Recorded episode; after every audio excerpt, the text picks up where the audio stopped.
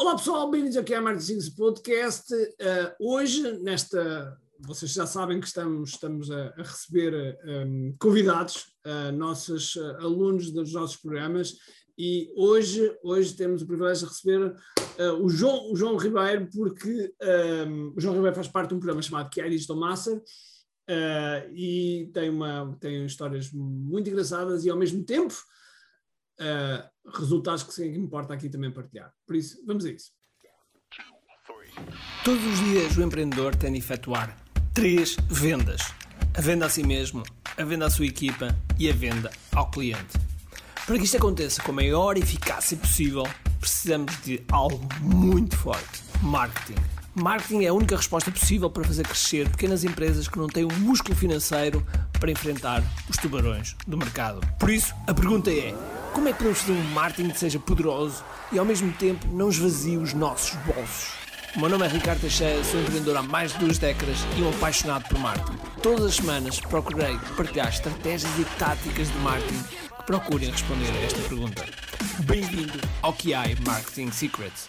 Olá pessoal, Bem-vindos ao Marketing Podcast, esteja no áudio, esteja no vídeo, vocês podem ver isto no, uh, ver, e agora ia dizer, ia dizer ver no podcast, mas não, ver no YouTube e áudio no podcast nas várias, várias plataformas, ok? Se ainda não subscreveste o canal, faz, porque é a forma, e não esqueças do sininho, porque é a forma de nós te avisarmos.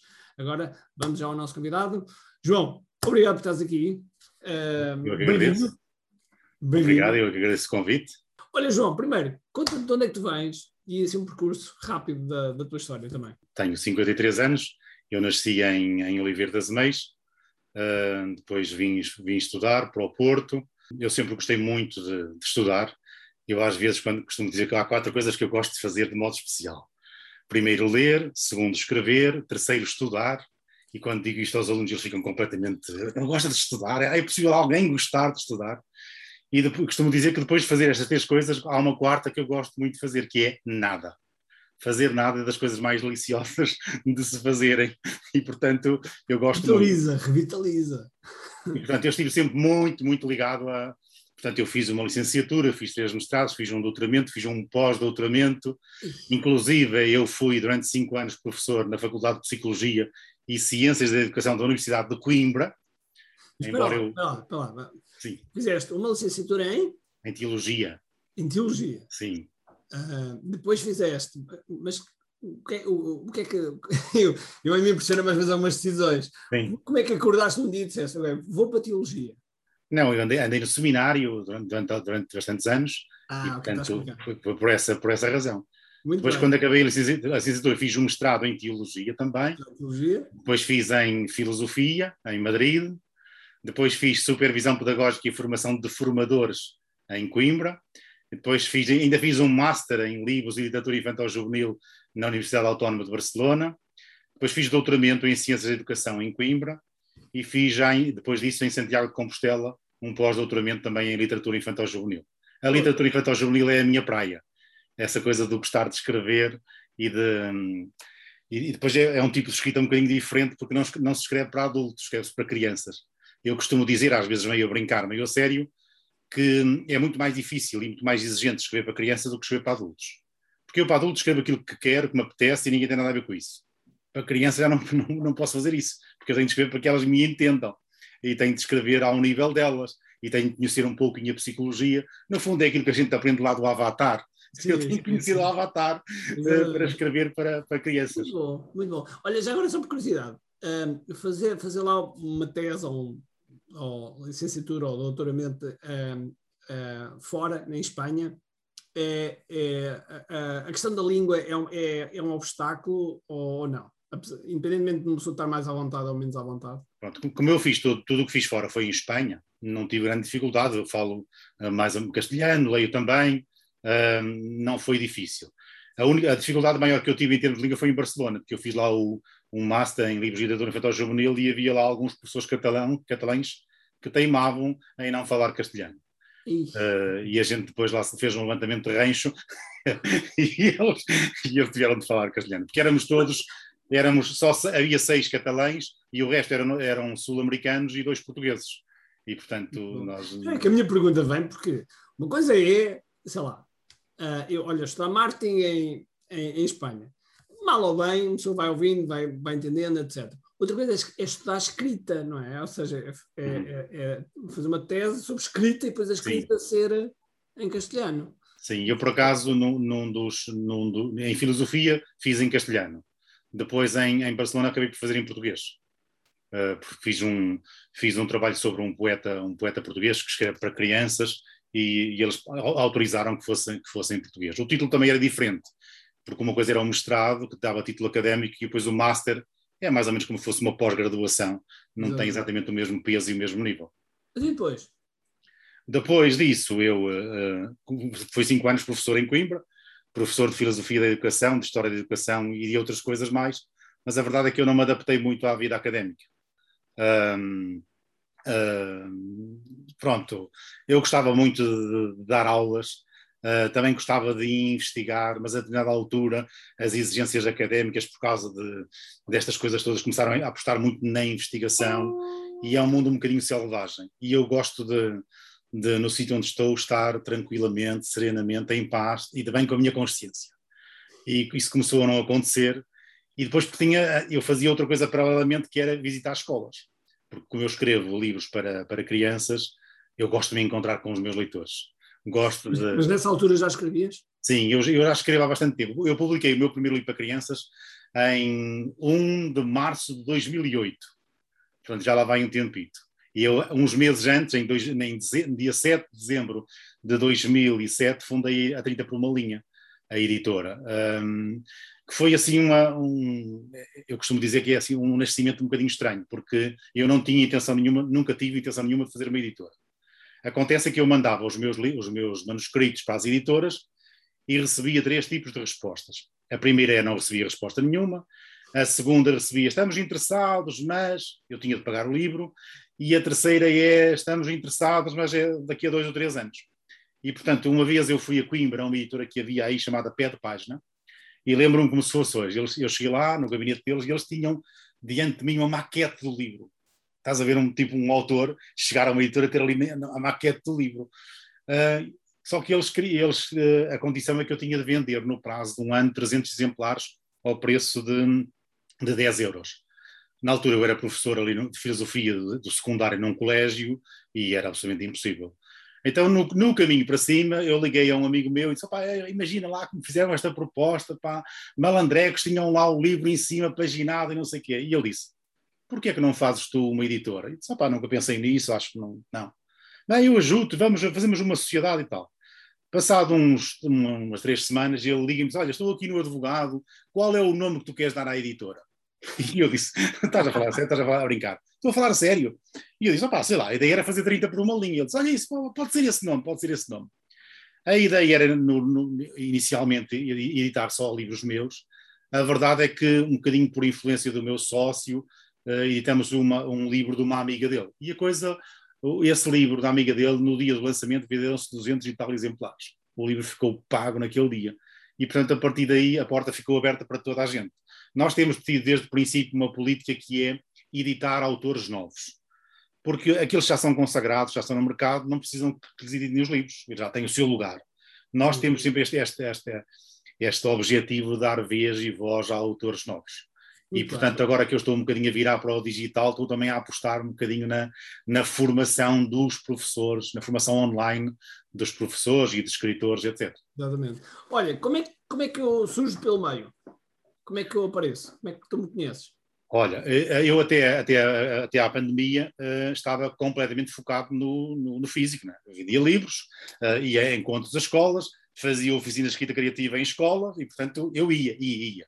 Acontece que em, em, em fevereiro de 2020... Já agora, já para lá, já deixa-me só pegar aí num, num, ponto que é importante, que é, uh, disseste aí a palavra oficina, uh, a expressão uh, oficina de escrita criativa, só para explicar, explica só o que é que é, só para as pessoas entenderem, quem tiver a ver. Oficina é um encontro que eu tenho, ou com professores ou com alunos, em que eu procuro motivá-los, despertá-los para, para a escrita.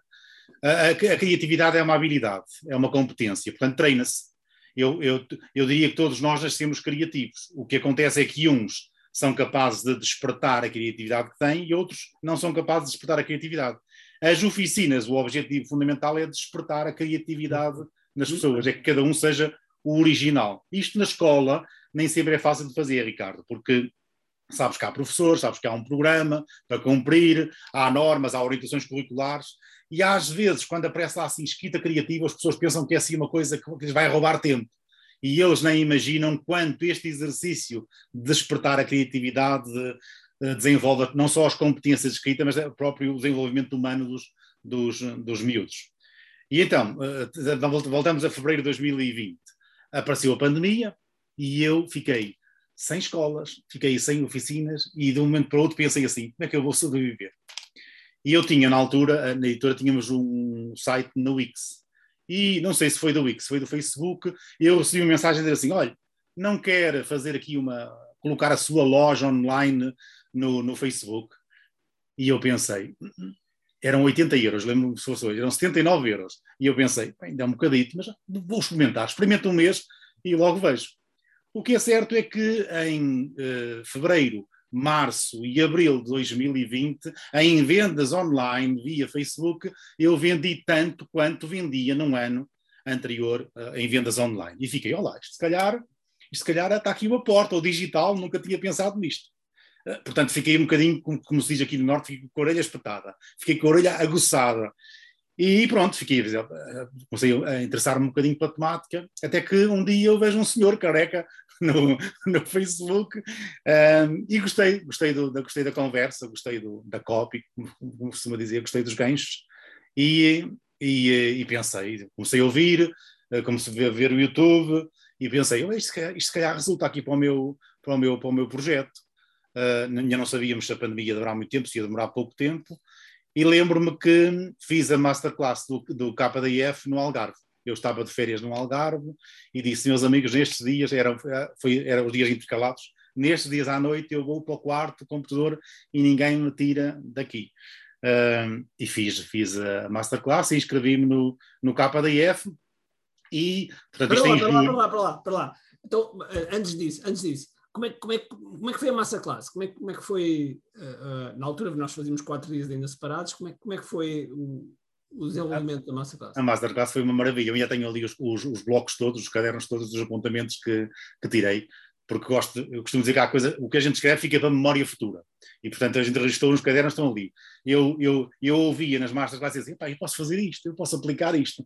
A minha preocupação era, porque eu estava na, tinha tido, tive, tive aquele choque, não é? fiquei sem, fiquei sem pé de um momento para o outro. Depois aparece-me aquela possibilidade digital e eu vejo que aquilo explode, expande o negócio e eu pensei, se calhar é por aqui que eu tenho de, que eu tenho de ir. E, portanto, a, Masterclass foi, foi, foi fabulosa.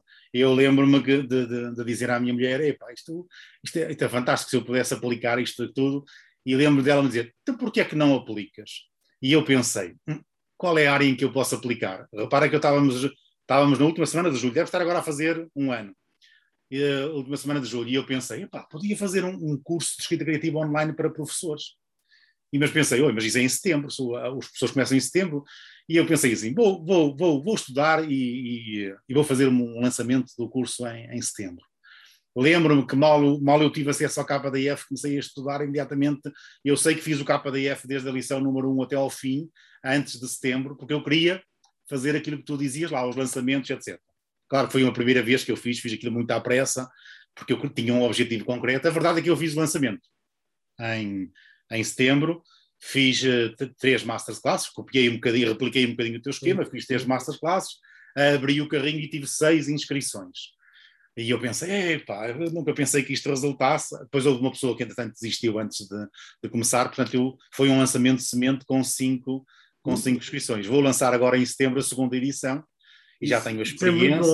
O Jeff, que é o Jeff Walker, que é o homem que no fundo começou isto tudo, começou com seis, portanto, começou com seis também. Mas, mas ainda voltando, na altura, na altura quando tiveste a masterclass, um, o, que é que, que é que desportou para, para dizer assim, ok, um, ou, ou, pelo menos deixa-me voltar um pouquinho atrás, qual é que era a objeção principal que tu vias antes de te inscrever? a objeção principal, este é um universo completamente novo para mim. E, primeiro, eu tinha, eu, eu lidava com o Facebook razoavelmente, né? Tínhamos uma loja, mas não era eu que cuidava dela, portanto, eu estava, tudo que, tudo que era ferramentas digitais, eu estava um bocadinho a leste. Uh, por exemplo, esta coisa da, tu sabes isso muito bem, esta coisa da exposição. Portanto, eu a partir de setembro fiz, eu desde setembro até agora fiz 37 lives todas as semanas. Eu tinha um horror à câmara. Tu lembras-te muito bem quando no KDF aquele, aquele exercício dos 30 dias, 30 vídeos, como é que eram os primeiros vídeos? Era a ler lá no teleprompter, aqui tudo muito certinho, engaguejava, voltava para trás, depois aquilo, a edição ficava uma salgalhada. E, portanto, eu acho que eu, eu cresci muito, mas o, o principal obstáculo que eu tinha era esse. Primeiro era o medo, era o medo da exposição, e depois era o completo, estar diante, completamente diante do desconhecido. Eu não sabia nada de nada. Mesmo Mas, essas que, coisas. O que, que, é que levou a, a, decidir? Tipo, ok, não, vou avançar. O que me levou assim foste tu, foste tu, foi a tua conversa. Tu tens um, um, um tipo de discurso, discurso, muito assertivo. Tocas nas dores, tocas no, nos, no, nos sonhos, nos desejos. Depois trabalhas muito bem a questão do, dos ganchos e das. E de, portanto, trabalhas muito bem isso. Eu lembro-me de, de, na, na noite da abertura do carrinho, na altura ainda era mesmo na última noite, e eu dizia assim: este gajo sabe, sabe, sabe, este gajo sabe vender, sabe vender. lembro, lembro exatamente de dizer, dizer isso. Um, mas de qualquer modo, não sei. Eu tive logo desde a primeira, desde a primeira noite da Masterclass, tive logo a convenção que eu tenho de fazer isto, tenho de fazer isto. A minha única preocupação ao longo da semana das masterclass foi saber se eu tinha dinheiro no fim para, para, para, para fazer aquilo. E a, a propósito disso do dinheiro é muito engraçado. Tu sabes que quando, quando me entrevistaste para admitir aos Masters foi era a minha grande objeção, a objeção do dinheiro. A verdade é que eu fiz fiz o um, está agora a acabar o ano do, do Master e o dinheiro nunca foi problema, nunca nunca foi objeção, efetivamente, porque tenho trabalhado muito, tenho trabalhado desalmadamente mas também tenho encontrado um prazer e uma alegria imensa no trabalho. Uh, como tu sabes, eu tenho feito imensas coisas, já tenho uns 5 infoprodutos, tenho um Exato. produto de subscrição, etc. E é verdade que nunca houve nenhuma vez que eu lançasse um produto que não tivesse vendas.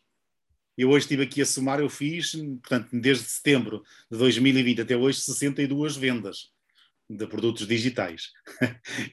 fiz 25 funis, uh, fiz, tenho 9 lead magnets, portanto, uh, tenho trabalhado efetivamente, efetivamente muito. E não esquecendo que, que nós estamos a falar de um nicho, porque há pessoas que podem achar que, que, é, que é pouco ou que é muito, mas é porque estamos a falar de um nicho, ainda por cima. Sim, é um nicho relativamente pequeno, deve haver em Portugal professores primários do primeiro ciclo, deve haver uns 4 mil, nem sei se tantos. Claro que eu agora queria também começar a trabalhar um bocadinho para professores do segundo ciclo. Sim, sim. Se bem que é um bocadinho diferente, porque os professores do primeiro ciclo são aquele tipo de pessoas que estão todo o tempo com os alunos, enquanto as pessoas do segundo ciclo e dos ciclos seguintes estão uma hora, dão a sua disciplina. E, portanto, as dinâmicas são um bocadinho, um bocadinho, um bocadinho diferentes. Mas, mas Olha, o, depois, o, o que é que. Antes de mais, antes de mais, para lá. Então tens, já fizeste masterclass, já fizeste um, um summit também, Fiz, fiz um summit, fiz um, um summit com duas edições, vou fazer agora a terceira. Fiz, fiz dois summits live, portanto, summits, summits ao vivo. Agora a terceira vou recolher os summits anteriores, vou colocar uns conteúdos novos e vai ser o summit tradicional. E, fiz. E curiosamente, há bocado estávamos a falar da, da venda de infoprodutos, mas também eles alavancaram a venda Sim, no, no, primeiro dia, no primeiro dia, eh, eh, no primeiro dia e também no segundo, mas no primeiro dia que eu fiz o summit aconteceu uma, uma coisa muito engraçada porque hum, lançamos, eh, a meio da manhã, um livro físico que se chama De que são feitas as histórias, um livro nem, nem fui eu que escrevi, foi uma amiga minha. Um, e vendemos naquele dia 92 livros desse. E depois à tarde lancei um outro e vendemos 80. Ou seja, eu vendi num sábado, num sábado, uh, num sábado digital, online, mais livros físicos do que vendo no mês, habitualmente. Eu quando digo vendo em livraria, em cima de livraria, Sim. não em sistema de, de Sim, o, que é, o que é brutal e, e porque era, era a primeira vez, portanto demonstra logo o poder da. Sim, no segundo Summit, por exemplo, fizemos a pré-venda de um livro que ainda não está publicado. que é uma das, que é uma das coisas que, que a gente também que, que, nós ensinamos cada vez mais, não é? Aqui. Como é que uh, viste ou sentiste o KDF ao longo do, do, à medida que tu ias entrando? Okay? É óbvio que neste momento já temos uma versão nova, mas à medida que ias entrando, como, o, que, o que é que como é que foi? E eventualmente alguma objeção que houve? O que é que foi? Eu hoje, que já estou assim numa fase mais adiantada, entendo o KDF como se fosse, tu dizes que é uma bíblia, deixa-me usar uma outra, uma outra imagem, uma outra analogia. Eu diria que é o alicerce. É o alicerce. Um, lá na teologia fala-se da pedra angular. A pedra angular é aquela primeira pedra que, é, é, como se fosse é a primeira pedra que se lança e que, de certo modo, define como é que a casa se vai assentar. Eu diria que o KDF é efetivamente o alicerce da pedra angular. É aquilo que é básico, fundamental, essencial do marketing digital. Portanto, se tu, se tu aprenderes aquilo, assimilares aquilo e, sobretudo, puseres aquilo em ação, ação os resultados aparecem. Portanto, eu aqui uh, citaria aquela máxima que é pensamentos geram sentimentos, sentimentos geram ações e ações geram resultados. Muito Portanto, bem. a primeira coisa a mudar é a questão do, do, do, do mindset. Mudar a cabeça, mudar a estrutura, foi a primeira mudança que aconteceu em mim. Esta passagem do físico para o, para o digital não foi, não foi fácil. Depois, uh, quando mudas o mindset, começas a ter sentimentos. E, sobretudo, quando começas a fazer, a fazer o, há um empoderamento, quer dos teus pensamentos, quer dos teus sentimentos, que levam a, a, a resultados. Eu, todas as, as iniciativas que fiz, todos os lançamentos que fiz, tive vendas. Se amanhã em algo não tiver, também não, não fico aflito. Olha, já tive, já tive tudo. Mas é verdade, é verdade, tenho de admitir que o, o, um, os resultados, os resultados são muito importantes para o, para o teu crescimento, para o meu crescimento. Eu sentia muito animado. Por exemplo, estou neste momento a abrir a mentoria da comunidade de escritores tenho neste momento 25, 25 pré-reservas. Quer dizer, nunca pensei, honestamente. Eu pensei uns 10, talvez na, na melhor das hipóteses uns 15. Eu sei que é uma pré-reserva. Não estarão todos garantidos, mas de qualquer modo a gente fica, é fica contente. É uma boa indicação, sem dúvida. Um, e depois, quando é que, é que se dá a decisão para, ok, vou, vou saltar para, para, o, o, o, que é Digital Masters? Pois eu, eu, ainda não tinha feito o lançamento, mas estava em vésperas de fazer o lançamento. E quando tu, um, que foi no KDF Live, eu participei, quando tu fazes o lançamento, eu disse, deixa-me ir lá espreitar, a espreitar a reunião.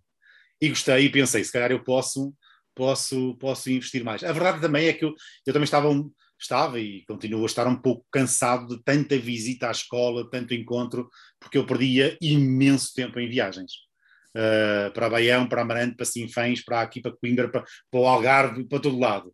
E, portanto, havia, havia muita energia e muito dinheiro gasto em viagens e em deslocações, e eu acho que é preciso também, nesta altura da vida, começar a assentar um bocadinho.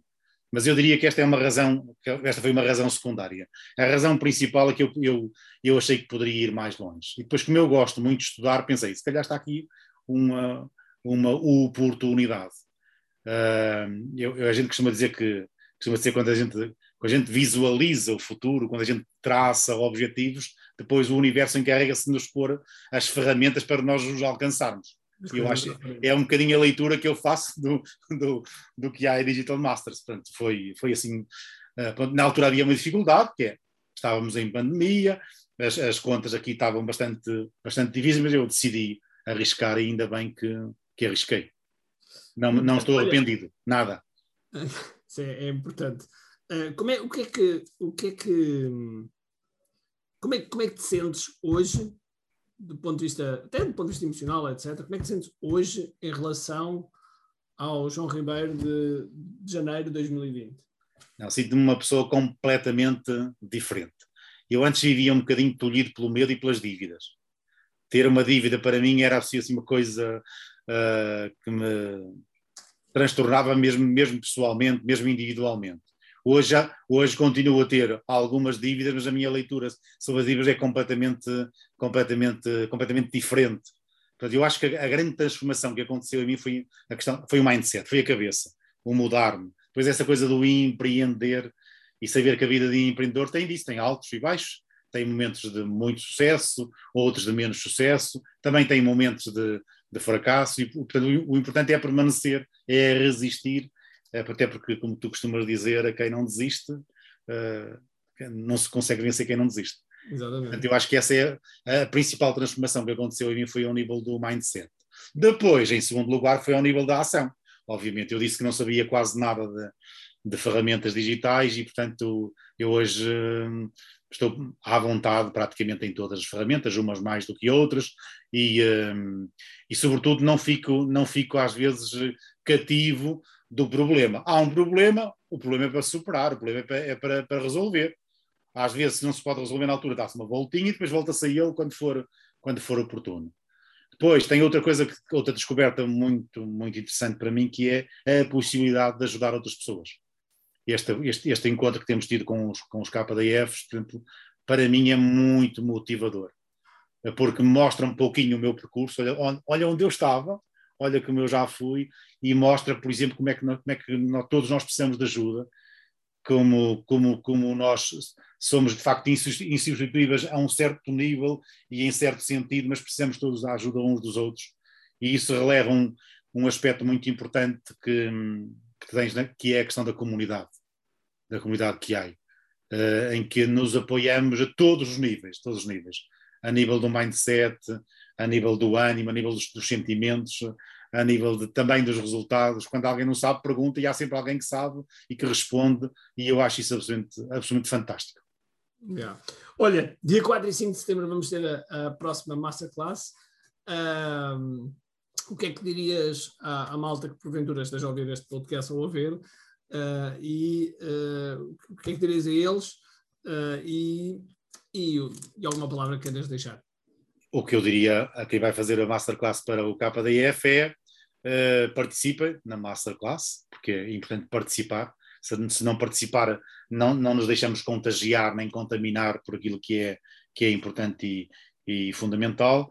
E segundo é que se, se vocês são empreendedores, portanto, se têm assim, são ousados, uh, se o vosso negócio está estagnado ou parado, é a hora de fazer o KDF, porque no KDF está tudo disponível, estão lá as ferramentas todas, estão lá os saberes todos, os conhecimentos todos, para que nós possamos de facto uh, alavancar, façamos explodir e expandir o nosso negócio. Basta seguir aqueles passos, basta, como tu dizes, confiar no, uh, no, uh, no processo.